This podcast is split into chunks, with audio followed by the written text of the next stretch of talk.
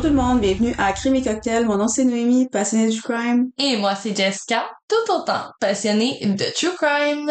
Merci d'être de retour avec nous pour un nouvel épisode. Ça nous fait toujours tellement plaisir de vous retrouver à chaque semaine et sincèrement, merci d'être là au rendez-vous.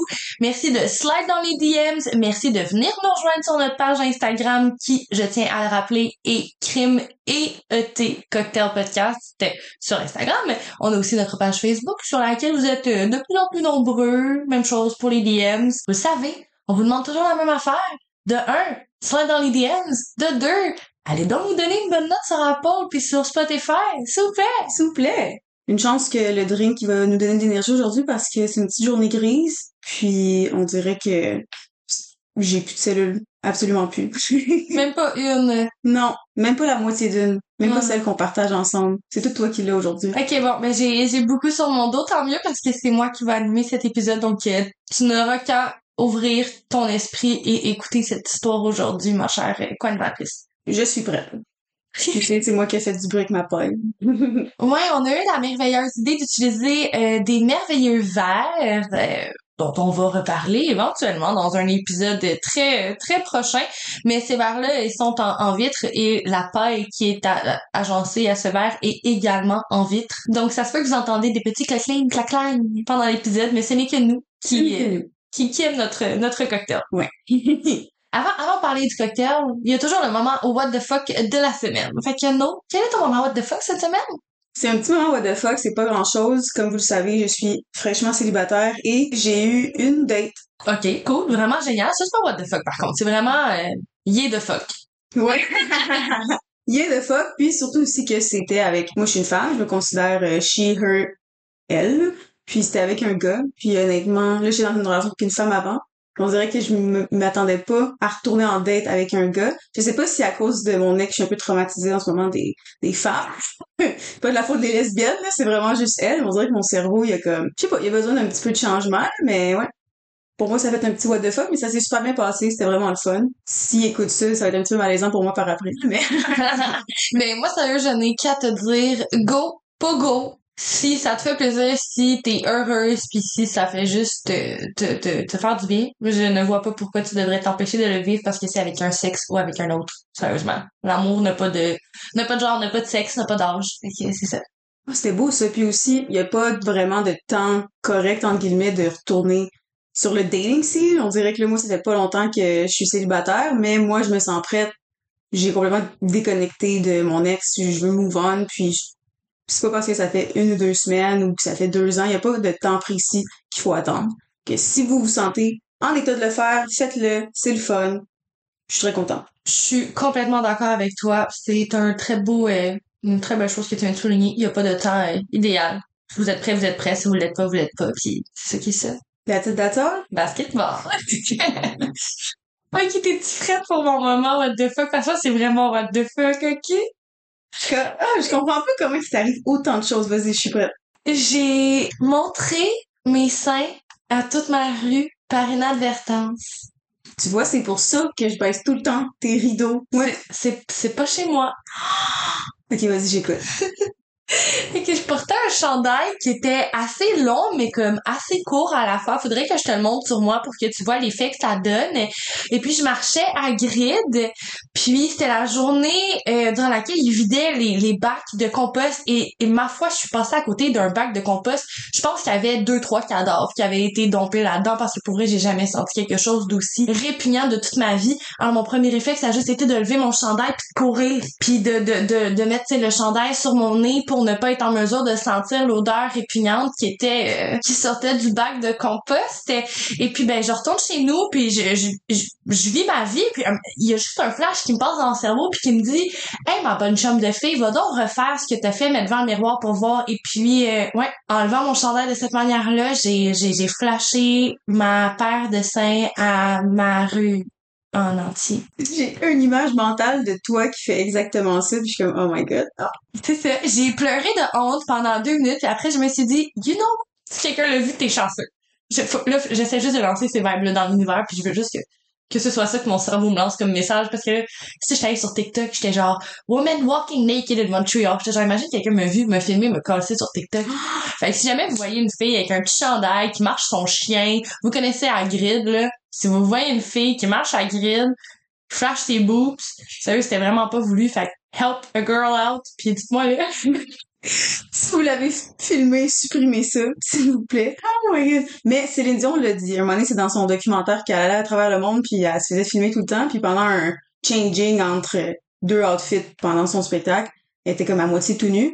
Puis là, une des personnes qui l'aidait était là, oh mon dieu, on va voir tes fesses. Puis là, elle a dit Céline Dion, tout le monde a une paire de fesses, tout le monde a déjà vu ça une paire de fesses. Fait que là, c'est la même chose, mais avec des hommes on sait tout c'est quoi, on a déjà vu ça. Puis au pire, t'as juste fait rire du monde, que peut-être la journée était difficile, puis là, ben, t'es fait rire. ouais, puis si, si c'était pas le cas, ben là, j'ai juste de out. Genre, moi, c'est mon genre. Un moment malaisant, je peux pas juste le garder pour moi, faut juste que je le dise à 100 000 personnes qui écoutent au podcast. Je suis comme, hey, j'ai flashé mes seins. Mais on s'est tiré dans le pied en faisant nos moments what the fuck aussi. Ouais. On est très, euh, comme vous pouvez voir, on est très transparente avec vous. oui, écoutez, gars, ça va. Si jamais il y a quelque chose dans ce genre-là qui vous est arrivé, sachez que vous n'êtes pas seul. Et si jamais ce n'est pas, ben c'est moi qui est seul. Ben merci Jess pour ta confiance. ça fait vraiment plaisir.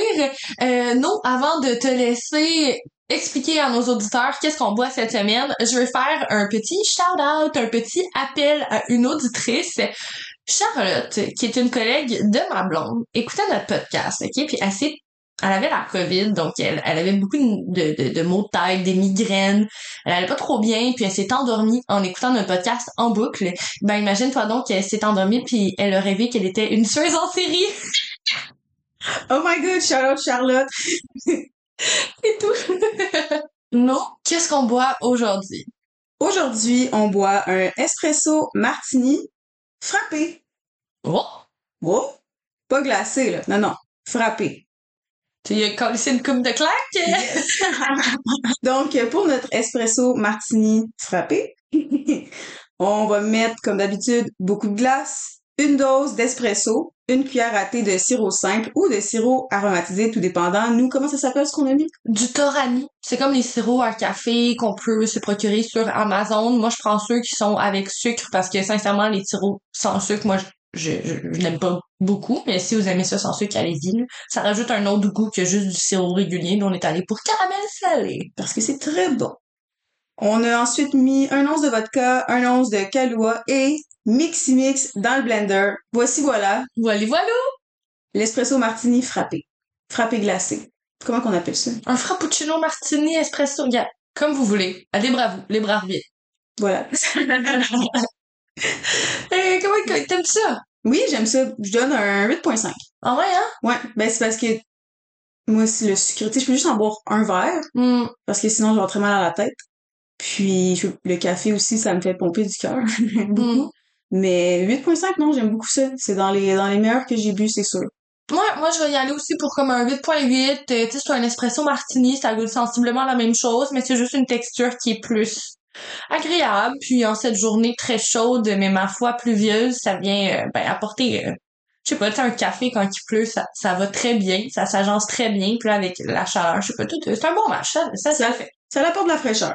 Ouais, ouais, ouais, Tout ce qu'on a besoin en cet été, euh, ma foi, humide et très, très, très chaude. Il y a une autre chose dont on a besoin. Cheers! Chien, chien. Donc, Jess, de quoi tu me parles aujourd'hui? Préparez-vous, celle-là aussi, elle est assez intense. Euh, j'ai pleuré comme un bébé en faisant mes recherches, donc euh, je vous avertis d'emblée, c'est, c'est une c'est une rough. Homme sensible, s'abstenir et parents faites attention. Allez, allez donc lire la description sur Instagram avant de, avant de vous lancer dans l'écoute de cet épisode. Ça risque d'être un difficile. On est le 24 janvier de cette année, donc en 2023, quand le service de police de Duxbury au Massachusetts, dans les États-Unis, reçoit un appel. Il est environ 18h15 minutes. C'est un père complètement affolé. Il s'agit de Patrick Clancy, le père de Cora Clancy, qui est âgé de 5 ans, de Dawson Clancy qui est âgé de 3 ans et de Calvin tout juste âgé de 7 mois. Il mentionne à la répartitrice qui vient de rentrer après avoir été cherché à souper dans un restaurant quelconque. Il hyperventile, il panique, il parvient toutefois à mentionner au service d'urgence son emplacement et il mentionne à la jambe qui vient de retrouver sa femme par terre dans le jardin. Elle gît dans son sang, elle semble incapable de bouger, mais elle est en vie. Durant l'appel, on peut entendre Patrick demander à sa femme Qu'est-ce que tu as fait? Puis, on entend sa femme, Lindsay Tracy, balbutier. J'ai essayé de me tuer et j'ai sauté par la fenêtre. Alors qu'on entend brièvement Patrick tenter d'encaisser le coup, d'assimiler la nouvelle, on l'entend également répondre quelques secondes plus tard Où sont les enfants? Il est impossible pour la répartitrice d'entendre la réponse qui est donnée par Lindsay. Cependant, Patrick, il l'entend très bien. Le sous-sol. Quelques minutes passent, puis on entend un Patrick agonisant, hurlant de douleur, d'impuissance et d'horreur. Plus les secondes passent, pire les bruits qui sortent de la bouche de Patrick deviennent. Son cauchemar vient de commencer.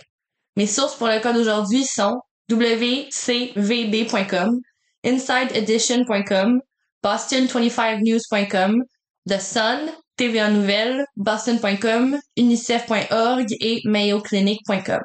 Lindsay Musgrove voit le jour le 11 août 1990, ce qui fait donc d'elle un lion. Je l'ai dit d'entrée de jeu, le cas s'est produit en janvier de cette année, donc en 2023, donc on va comprendre qu'il reste plusieurs détails quant à la vie de Lindsay qui sont à découvrir, qui sont pas encore disponibles pour euh, pour le public. Donc j'ai choisi quelques cas récents ces derniers temps, je le sais, mais c'est des sujets qui sont vraiment intrigants, fallait vraiment que je vous en fasse part, puis ça veut juste dire qu'il faut rester à l'affût pour une deuxième partie. Donc euh, c'est ça rester à l'affût. C'est sûr qu'il va y avoir une deuxième partie pour ce cas-là. Pour en revenir à Lindsay Musgrove, selon les sources que j'ai consultées, elle va grandir d'une enfance qui est heureuse, assez normale, il n'y a rien à relater quant à son enfance.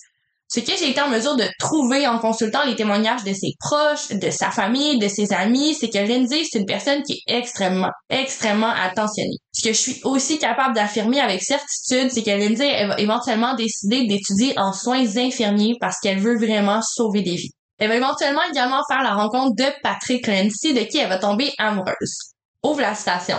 Je me rappelle encore la première fois où j'ai posé mon regard sur elle. C'est le genre d'amour au premier regard qu'on voit juste dans les films. Ça n'a vraiment pas pris longtemps avant que je sois persuadée de vouloir terminer ma vie avec elle. Ferme la station. Ensemble, ils filent le parfait bonheur. Rapidement, ils vont décider de partager leur vie ensemble de manière plus sérieuse et ils vont emménager dans leur premier logis. C'est en 2013 qu'ils vont réaliser un rêve et qu'ils vont se dire oui devant tous leurs amis et leur famille. Lindsay va alors devenir Lindsay Clancy à son plus grand bonheur. Ouvre la citation. Je me sentais constamment chanceux de l'avoir dans la vie.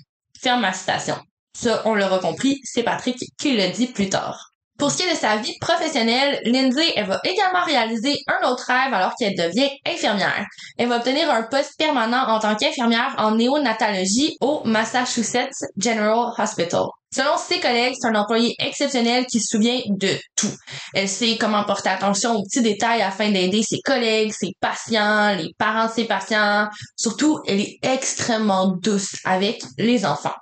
De retour à l'union de Patrick et de Lindsay, le mariage va vraiment juste rapprocher les deux tourtereaux. Ils s'aiment tellement, ils s'amusent vraiment beaucoup ensemble et tous les jours, ils prennent soin de se rappeler à quel point ils sont chanceux de s'être trouvés. Lindsay, c'est une femme aimante et extrêmement attentionnée et ça aide Patrick à retomber amoureux d'elle à tous les jours. De manière presque automatique, comme un réflexe, il se répète de nombreuses fois par jour combien ils s'aiment. Que ce soit par message texte ou quand ils font juste se croiser dans leur résidence, ils sentent toujours un petit je t'aime par-ci par-là. Ouvre la station. On commençait chaque journée avec un long, long câlin en soupirant comme si on avait reçu chacun exactement la médication dont on avait besoin. Ferme la station. Éventuellement, il se dit à quel point Lindsay, ça serait une maman exceptionnelle, puis ben un jour, ça arrive. Leur premier enfant, Cora Clancy, voit le jour en 2018. Rapidement, Patrick comprend que ben il y avait pas tort du tout. Lindsay, c'est une mère extrêmement douce, extrêmement patiente. Elle est très très attentionnée, mais ça, il est pas étonné. Il a toujours été comme ça. Au travers des défis de la parentalité, le couple ne cesse de se rapprocher. Ils vont relever tous les petits défis main dans la main ensemble. Ils prennent la décision de recommencer une deuxième fois. On est en 2020 lorsque Dawson voit le jour. Encore une fois, Lindsay, elle relève le défi haut la main. Elle est pas Patrick avec ses capacités maternelles. Ne me méprenez pas, c'est un sentiment qui est tout à fait partagé. Patrick aussi, c'est un père qui est exceptionnel et Lindsay, elle se rapproche de lui au travers de son admiration envers son instinct paternel à lui aussi. Ouvre la station. On comprenait mutuellement la réalité d'avoir des mauvaises journées, mais on s'était donné une règle.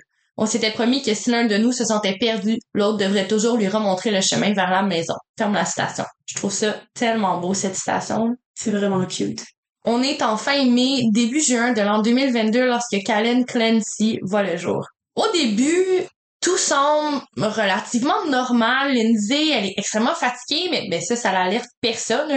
Elle vient de donner la vie, c'est assez normal de se sentir épuisée. Puis, son état commence à devenir de plus en plus alarmant. La Lindsay qui a toujours été si attentionnée envers ses enfants, ben elle devient impatiente, assez irritée et parfois même incohérente dans ses interventions avec ses enfants. Des fois, elle va dire oui, des fois, elle va dire non, donc ça, ça les enfants à faire encore plus de bêtises parce qu'ils bon, ils ont pas une ligne assez linéaire pour suivre les instructions de leur maman. Les semaines passent et l'état mental de Lindsay va continuer de s'empirer. Elle est extrêmement anxieuse, elle qui a toujours été relativement posée, qui arrivait toujours à se contenir, mais là, elle y arrive plus elle-même, elle ne se reconnaît plus. Elle en parle avec son mari et il admet qu'elle semble changer de plus en plus. Donc, ensemble, comme toujours, ils vont prendre le problème de front, main dans la main. Patrick va tenter de son mieux pour alléger la charge mentale de Lindsay.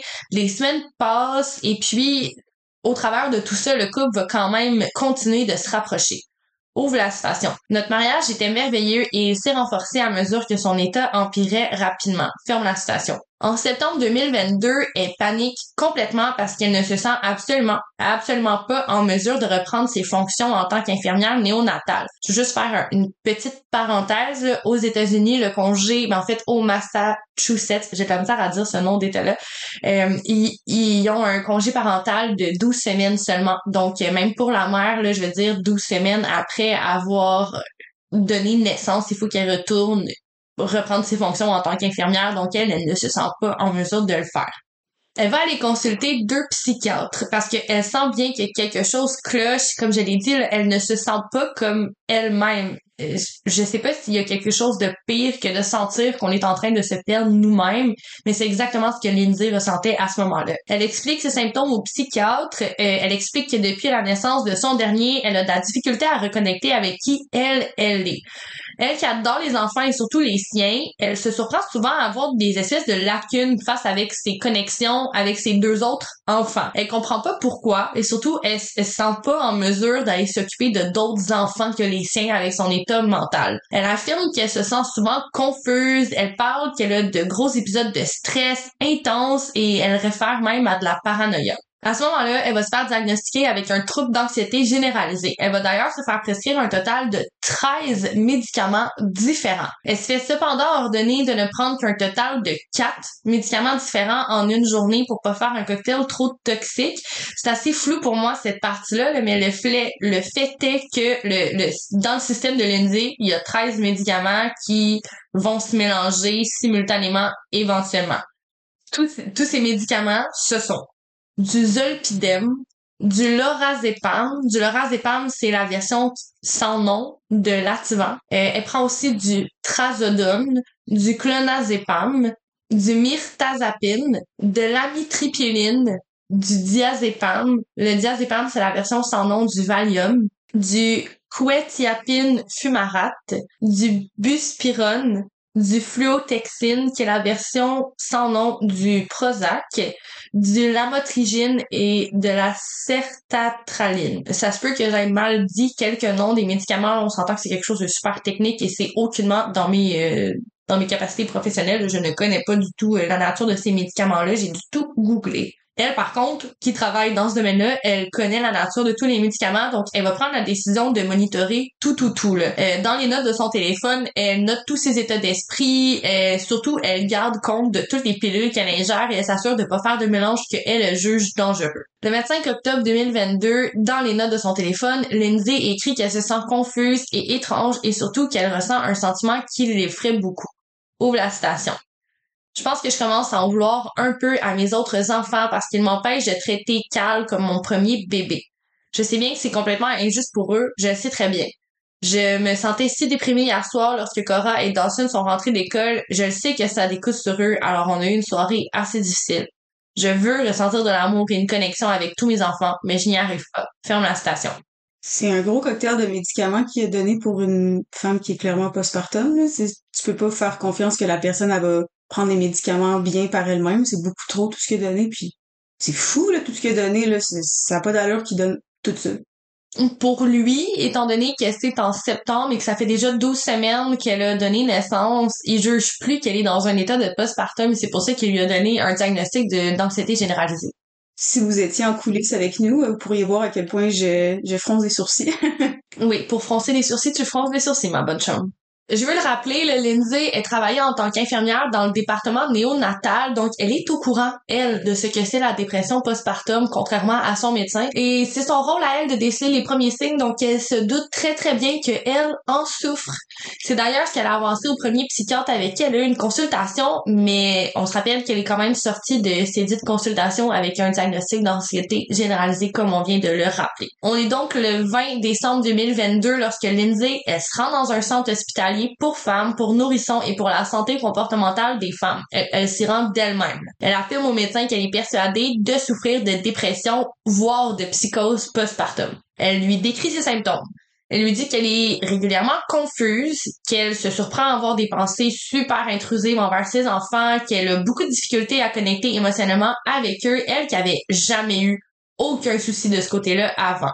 Elle se fait répondre que ben elle est pas atteinte de dépression ni de psychose postpartum. Elle se fait seulement dire que ben elle doit être anxieuse parce qu'elle présente aucun symptôme de dépression ni de psychose postpartum. Dépression postpartum par-ci, dépression postpartum par-là. Mais c'est quoi la dépression postpartum? La plupart des parents peuvent expérimenter un phénomène reconnu comme étant le baby blues après la naissance de leur enfant. Cette étape, qui est tout à fait normale, consiste à la période d'adaptation de se transformer d'une personne à un parent. C'est une étape qui est assez demandante émotionnellement. C'est normal d'en ressentir les changements. Le baby blues, il se fait habituellement ressentir deux ou trois jours après avoir donné naissance et ça peut durer jusqu'à environ deux semaines. Les symptômes, c'est assez facile d'imaginer de la fatigue intense, de l'irritabilité, une humeur changeante, stress par rapport à la nouvelle réalité, difficulté à dormir, difficulté à se concentrer, des fois peut-être même se sentir incapable de relever tous les défis qui peuvent se présenter. voyez genre, là, tous ces symptômes sont absolument normaux et comme je l'ai dit il y a quelques instants, sont expérimentés par la plupart des nouveaux parents.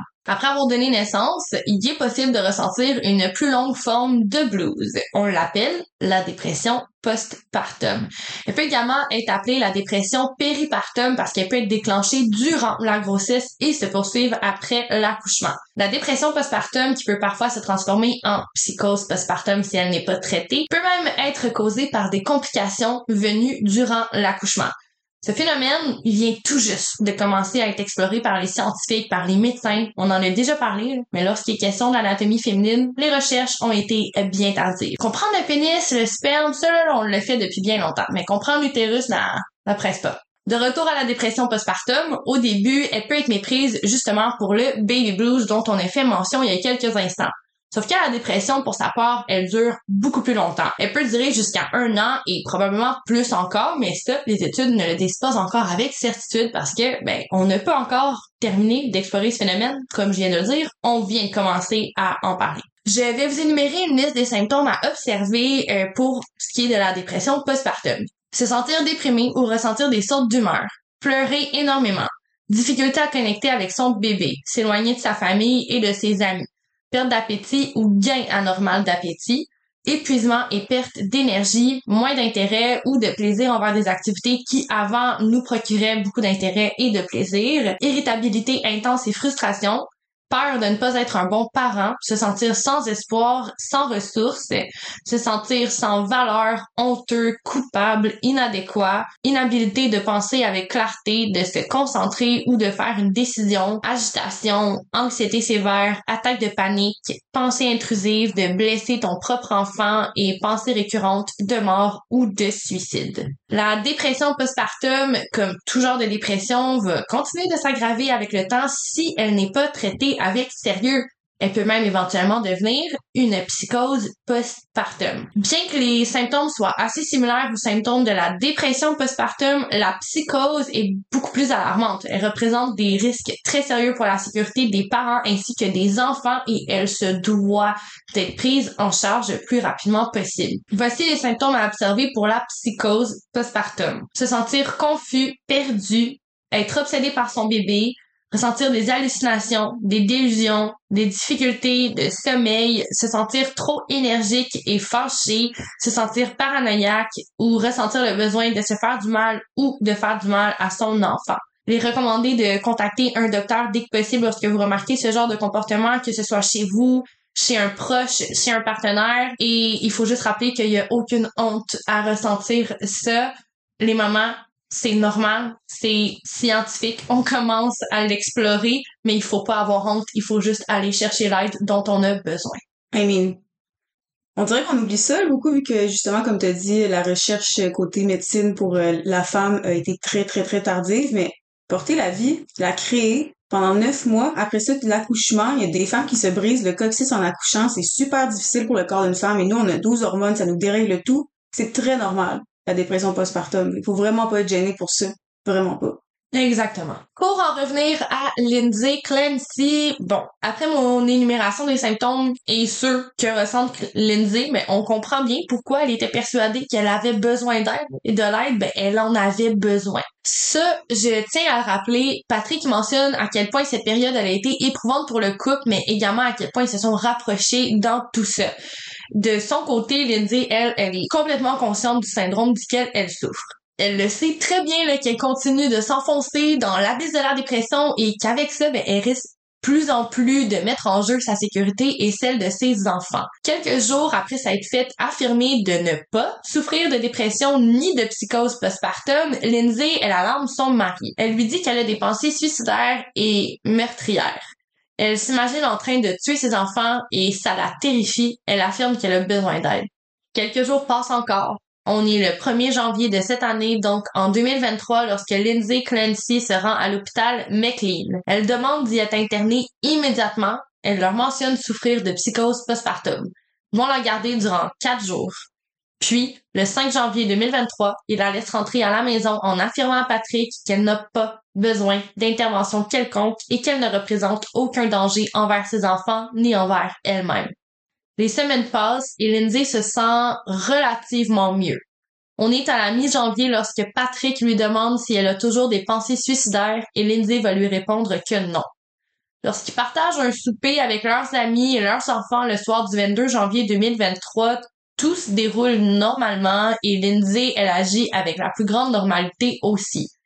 Il n'y a rien qui laisse présager ce qui va se produire dans les prochains jours. Le 23 janvier 2023, on peut lire dans les notes du téléphone de Lindsay ses appréhensions face à son retour au travail et à sa dépression postpartum. Elle dit que les deux ne font pas très bon mélange, et ben, elle a raison. Le 24 janvier 2023, la journée bat son train. Lindsay Clancy, elle accompagne Cora chez le pédiatre. Elle rentre à la maison et elle joue dans la neige avec Cora et avec Dawson, ses deux plus vieux enfants. Elle téléphone même à la pharmacie afin de, afin de se procurer un médicament pour aider ses enfants à avoir des selles plus molles. Elle affirme au pharmacien qu'elle va passer prendre le produit dans les prochains jours et elle sonne extrêmement cohérente au téléphone avec le pharmacien. Lorsque Patrick rentre et qu'elle lui demande s'il a envie de commander pour le souper, là non plus, elle apparaît pas en état, en état de détresse du tout. J'ai une petite question. Est-ce que l'emploi de l'employé de voyons, l'employeur de Lindsay savait qu'elle souffrait de tout ça ou il était pas au courant? Ouais, parce qu'elle a retardé son, euh, son retour avec son anxiété et puis son mélange de médication et tout, là, était... Elle peut retourner sur le plancher, dans le fond? Non, c'est ça. Elle était en suivi psychologique avec un psychologue. J'ai oublié de le mentionner. Elle voyait un psychologue cinq fois semaine pour s'aider. Elle prenait plein de notes. Donc, elle était vraiment en processus de guérison. Mais personne croyait que c'était dû à la dépression ou à la psychose postpartum. Les gens croyaient simplement que, bon, c'était dû à l'anxiété généralisée qu'elle venait de se faire diagnostiquer. OK, merci. Donc, comme je le disais, Patrick va accepter euh, ben, d'aller chercher à souper dans un restaurant. Ils vont discuter pendant quelques minutes pour s'entendre sur le restaurant, un classique. Qu'est-ce que tu as envie de manger? On parle pendant quelques minutes. On, on a un consensus. Donc, Patrick prend le volant de sa voiture et prend le chemin du restaurant. La suite, vous la connaissez. Lorsque Patrick revient, il trouve Lindsay gisant au sol, dans son sang. Elle ne peut plus bouger, mais elle est consciente. Lorsqu'elle a tenté de s'enlever la vie et qu'elle a sauté du deuxième étage de leur maison, Lindsay Clancy s'est paralysée complètement le bas du corps et encore à ce jour, elle, elle reste paralysée et les médecins croient qu'elle va demeurer paralysée jusqu'à la fin de ses jours. Lorsque Patrick écoute les instructions de sa femme et qui descend au sous-sol ce soir-là, il trouve une scène qui va le hanter pour le restant de ses jours.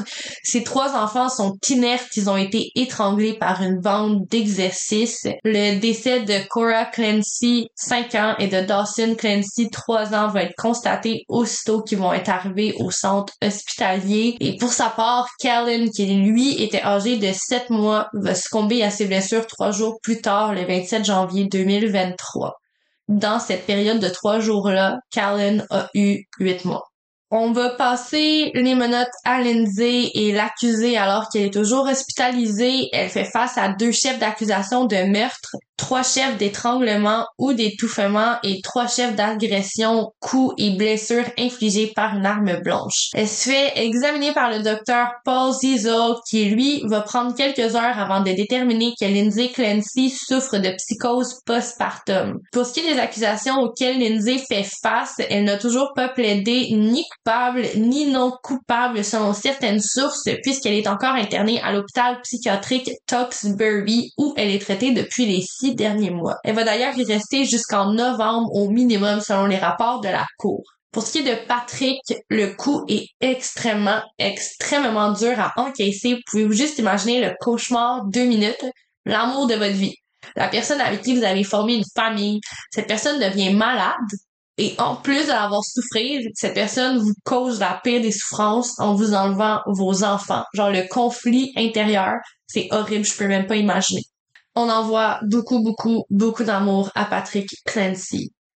Parlant d'amour, ben, l'amour que Patrick éprouve pour sa femme, il est astronomique, il est plus fort que tout. Je vais vous lire le message poignant, émouvant et sérieusement tellement touchant que Patrick a publié sur la page GoFundMe qui a été créée afin de l'aider à joindre les deux bouts puis à essorer tous les frais que les funérailles vont engendrer. Euh, j'ai fait un petit montage, là, c'est pas l'entièreté du témoignage, donc je vous conseille vraiment d'aller dans notre biographie, dans la description de l'épisode et dans notre bulle highlight sur Instagram qui se nomme Aide aux familles. On va avoir mis le lien pour le GoFundMe.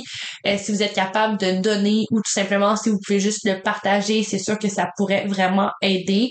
Donc, euh, petit avertissement pour ce qui est de la lecture. C'est une longue citation, mais selon moi, ça, ça vaut vraiment la peine. Ouvre la citation. Beaucoup de gens me disent qu'ils ne peuvent pas imaginer la douleur et ils ont raison. Il y a absolument rien qui peut te préparer. Le choc et la douleur sont atroces et sans répit. Tout me les rappelle et avec le peu de sommeil que je réussis à avoir, je rêve toujours d'eux. À répétition, tous les parents le savent, il est impossible de comprendre à quel point on va aimer nos enfants jusqu'au jour où on les tient dans nos bras. Il en est de même pour la dévastation de les perdre. Cora, Dawson et Callan étaient l'essence de ma vie et je suis complètement perdue sans eux. Ma famille, c'est la meilleure chose qui me soit arrivée. Je ressentais tellement de fierté dans le fait d'être le mari de Lindsay et le père de Cora, de Dawson et de Callan. Cora avait un rire contagieux et elle était absolument magnifique. Elle était la plus prudente de toutes, mais je pense que c'était seulement parce qu'elle était si attentionnée. Je l'aimais tellement, ma première. Dawson avait un sens de l'humour inné et il était généreux au-delà des habitudes d'un enfant habituel. Pour tout l'amour qu'il recevait, il en redonnait toujours plus. Il me serrait plus fort que n'importe quel adulte et chaque soir, il ne manquait jamais de me dire Bonne nuit, Dada, je t'aime. On avait un lien spécial dès le premier jour. Mon premier garçon est réellement un vrai cadeau. Callan, c'était notre enfant facile. Il était juste incroyablement heureux et c'était un bébé vibrant d'énergie. On l'appelait Happy Callan. Des fois, il faisait des apparitions durant mes appels Teams. Je gardais toujours ma caméra allumée, trop fière pour la fermer. Si j'avais une mauvaise journée, Callan savait toujours comment me remonter le moral. C'est peut-être la raison pour laquelle il a tenu le coup un peu plus longtemps, afin de m'épargner le plus de douleur qu'il le pouvait. Peu importe combien ce fut atroce, j'ai été assez chanceux pour pouvoir sentir sa chaleur jusqu'à son tout dernier moment et j'en suis reconnaissant.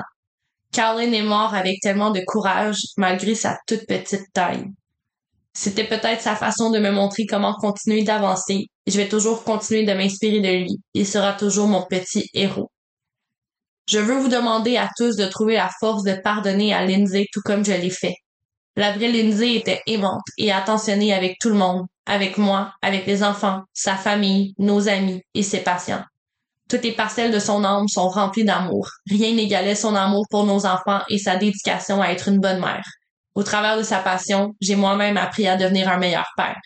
Tout ce que je souhaite maintenant, c'est qu'elle puisse trouver la paix. Cora, Dawson, Carolyn, vous m'avez donné tellement en le si peu de temps que vous avez eu sur cette terre. Je ne sais pas si la douleur pourra se dissiper un jour, mais je sais que je ferai tout en mon pouvoir pour continuer en votre honneur. Dada vous aime si fort et se souviendra toujours de vous. Ferme la citation. Puisque plusieurs détails restent inconnus des médias, je peux malheureusement pas avoir d'informations cohérentes à ce sujet, mais dans l'une des sources que j'ai consultées, il est expliqué que les avocats de Lindsay l'ont fait entrer dans un plaidoyer de non-culpabilité en février, mais il y en a d'autres qui affirment qu'elle a plaidé ni coupable ni non coupable et qu'elle sera seulement en mesure de faire l'un ou l'autre en novembre prochain si elle obtient son congé de l'hôpital. Un détail que je trouve assez important, c'est que Patrick pourrait être forcé de témoigner contre Lindsay. Euh, bien évidemment, la défense de Lindsay va plaidoyer la cause de psychose postpartum, alors que la couronne, ben, elle doit tenter de prouver que Lindsay, elle était saine d'esprit au moment des crimes. Et selon la loi au Massachusetts, Patrick pourrait devoir témoigner. Il aurait pas le droit de refuser parce que selon ce que j'ai compris, un témoin n'a pas le droit de refuser de témoigner lorsqu'il est question d'abus ou de meurtre d'enfants. Un autre détail qui est également signé par la défense, c'est que Lindsay, elle était sûre médicamentée au moment des meurtres. Donc, euh, le cocktail des 13 médicaments dont Noémie et moi, on a fait mention plus tôt, la défense veut se pencher là-dessus. Et ben c'est pas mal tout ce que j'ai pour le moment pour le mettre la table sur le procès qui va avoir lieu bientôt. Euh, ben bientôt. D'ici quelques mois, si Lindsay arrive à obtenir son congé de l'hôpital. Donc, c'est ça. C'est certain qu'il va y avoir une deuxième partie quand le procès va avoir eu lieu et qu'on va avoir plus d'informations à ce sujet, mais, mais voilà. Je suis sans mots. C'est rare, ça m'arrive, je parle tout le temps, mais là, je suis sans mots. Je suis vraiment sans mots. Je pense qu'elle fait bien de dire non coupable pour cause de psychose postpartum parce que, ben, clairement, elle a demandé de l'aide, elle a demandé de l'aide. Elle a juste fait ça, demander de l'aide. Puis quand tu me dis tantôt qu'elle avait l'air de commencer à aller mieux, à aller mieux puis qu'elle partageait plus vraiment ses pensées, ses peurs avec son mari, dans ma tête, je me suis juste dit, c'est là que ça vient de devenir grave. Puis je trouve ça vraiment triste qu'elle ait pas eu d'aide. Puis on dirait que dans cette situation-là, je me dis vraiment que ben, c'est pas de sa, pas que c'est pas de sa faute à Lindsay, mais personne l'a aidé. Je suis sûre que si on l'avait pris au sérieux, qu'on avait pris le temps de vraiment écouter qu'est-ce qu'elle avait à dire, tout aurait été vraiment différent. C'est pour ça que euh, justement dans la bande d'annonce la semaine dernière, quand j'ai mentionné que j'allais présenter ce cas, euh, j'ai mentionné le fait que j'étais complètement mitigée face à ça, parce que ça reste que je trouve ça atroce euh, que trois enfants complètement innocents qui avaient toute la vie devant eux aient perdu la vie. Mais je me demande vraiment qui et le réel meurtrier tu sais qui ben je, oui ok Lindsay c'est vraiment la personne qui a commis l'acte mais je veux dire qui est vraiment à blâmer derrière tout ça? Parce que moi aussi je trouve ça vraiment déchirant de me dire que la personne a sonné la la, la lampe plusieurs fois puis qu'elle a dit qu'elle avait besoin d'assistance puis qu'on lui a juste refusé qu'on l'a tassé, balayé sous le tapis, puis ça, ça met en lumière le fait que justement, souvent, les femmes sont pas pris au sérieux quand ils ont des problèmes qui sont sérieux justement et qui qui, devraient pas euh, se faire envoyer chez elles avec la possibilité de justement pouvoir tomber dans un tourbillon de négativité comme celui dans clairement lequel Lindsay a tombé. Tu sais, en plus, c'est clair comme de l'eau de roche, comme on dit au Québec. On le voit, la croissance de, la situation puis de la santé mentale de Lindsay. Puis je, peux même pas comprendre pourquoi les médecins s'entêtaient à dire que c'était pas une dépression postpartum ou euh, psychose postpartum. Parce que justement, tantôt, tu as dit qu'elle était tout le temps confuse. Euh, ça, c'est un des premiers signes pour la psychose postpartum. Puis l'autre, c'était qu'elle avait des pensées suicidaires ou des pensées à faire du mal à ses enfants. Ça aussi, c'est d'autres signes. Je comprends pas que les médecins l'ont encore reviré de bord cause que c'était de l'anxiété généralisée, ça me, ça me dépasse. Je, je, je, suis complètement avec toi là-dessus. Je, je trouve ça vraiment dommage que souvent, dans ce genre de cas-là, on voit qu'il faut qu'il faut où ça il y a quelque chose de grave pour qu'il y ait des actions qui soient commises puis là ah maintenant qu'elle elle est passée à l'acte ah, peut-être peut-être qu'on va prendre en considération qu'elle était finalement souffrante du syndrome dépression psychose postpartum puis je veux dire c'est c'est tragique quand on y pense parce que elle aussi je veux dire quand elle va tomber en dehors de cet état-là est-ce qu'un jour elle va pouvoir tomber en dehors de cet état-là? Je veux elle vient littéralement d'enlever la vie de ses trois enfants qu'elle adorait et c'est tout ça me mitige complètement. Complètement, complètement, complètement. c'est sûr que c'est, elle qui a commis l'acte, mais moi, selon mon propre avis à moi, c'est vraiment mon opinion personnelle. C'est le blanc m'apporte comme le corps du blanc, puis le reste, moi, je, je trouve que c'est le gouvernement américain. Mais puis tu sais, je veux dire, on vient commencer à apprendre sur les effets que ça peut avoir, ce syndrome de dépression, de psychose-là. Euh, est-ce que est-ce que vraiment je veux dire ça pourrait être n'importe qui moi c'est plus de même que je le vois puis c'est ça qui me fait c'est ça qui me fait complètement euh, qui, me fait paniquer parce que comme il le dit Patrick c'était pas Lindsay du tout je veux dire si Patrick qui aimait ses enfants a été capable de pardonner à Lindsay c'est parce qu'il savait qu'elle est pas comme ça pour de vrai sais ça, ça, ça, ça se bouscule dans ma tête. ouais, je comprends, c'est normal. Je trouve ça vraiment triste. Au moins, on commence maintenant à en parler plus. tu sais, ça, j'ai dit tantôt, c'est difficile porter un enfant, c'est difficile à coucher. on dirait que dans ma tête, c'est logique, là, à quel point c'est difficile.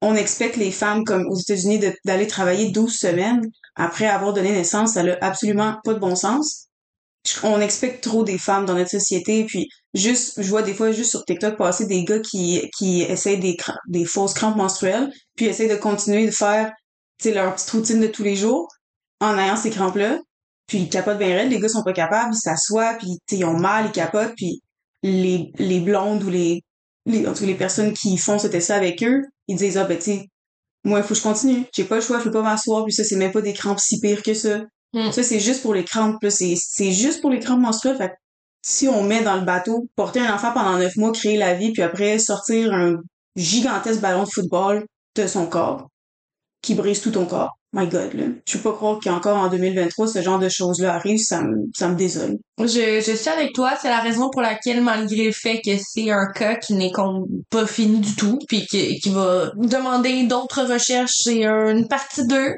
c'est pour ça que j'ai décidé de t'en parler. T'as bien fait, merci Jess d'avoir apporté ça, d'avoir apporté ce sujet-là sur le podcast. C'est super important d'en parler, puis je suis vraiment contente que t'aies apporté ce cas-là aujourd'hui. Ça me fait, ben, je, je, je, voudrais dire ça me fait plaisir, mais non, j'aurais vraiment préféré ne pas, euh, ne pas avoir rien à dire par rapport à ça. Mais voilà, c'est, c'est, c'est, ce fut un honneur de pouvoir euh, donner une voix euh, à Lindsay, puis de pouvoir vous partager d'ailleurs le GoFundMe de Patrick on le redit, c'est dans la biographie sur notre Beacons, c'est sur le lien de l'épisode, c'est sur notre highlight dans nos Instagram et si vous le cherchez, vous le trouvez pas, slide dans les DMs, on va vous donner le lien avec le plus grand des plaisirs et ça, ça l'équivaut pour tous les liens dont on vous a fait mention dans ce podcast jusqu'à présent. C'est l'épisode 42. On en a parlé d'organismes, on en a parlé de GoFundMe, si vous recherchez quelque chose, être dans les DMs, on va toujours vous aider à être dirigé vers ce, ce dont vous cherchez. Ouais, du mieux de nos capacités. Ça, c'est clair. Fait que euh, sur cette note qui est euh, émouvante et troublante, est-ce que ça tente de nous faire une petite bande d'annonce, un petit teaser pour la semaine prochaine? Oui, je vais essayer de retrouver mes mots. En fait, la semaine prochaine, on parle d'un cas qui est québécois, qui est irrésolu. On a vu dans les DMs qu'il y a plusieurs personnes qui ont dit qu'ils aimeraient qu'on fasse un épisode sur des cas non résolus. Donc, je vous ai écouté. Je voulais, en fait, au début, faire un épisode de plein de petites disparitions québécoises non résolues qui ont pas assez d'informations pour faire un épisode au complet. Mais là, j'ai tombé sur une disparition meurtre non résolue. Puis, je vais faire un épisode juste là-dessus ou presque. Puis, l'autre épisode que j'avais en tête va venir, inquiétez-vous pas, euh, pendant l'année. Mais ouais, c'est c'est ça. Il va falloir que vous reveniez la semaine prochaine. ah! Très cocktail. Cheers, guys! Chien.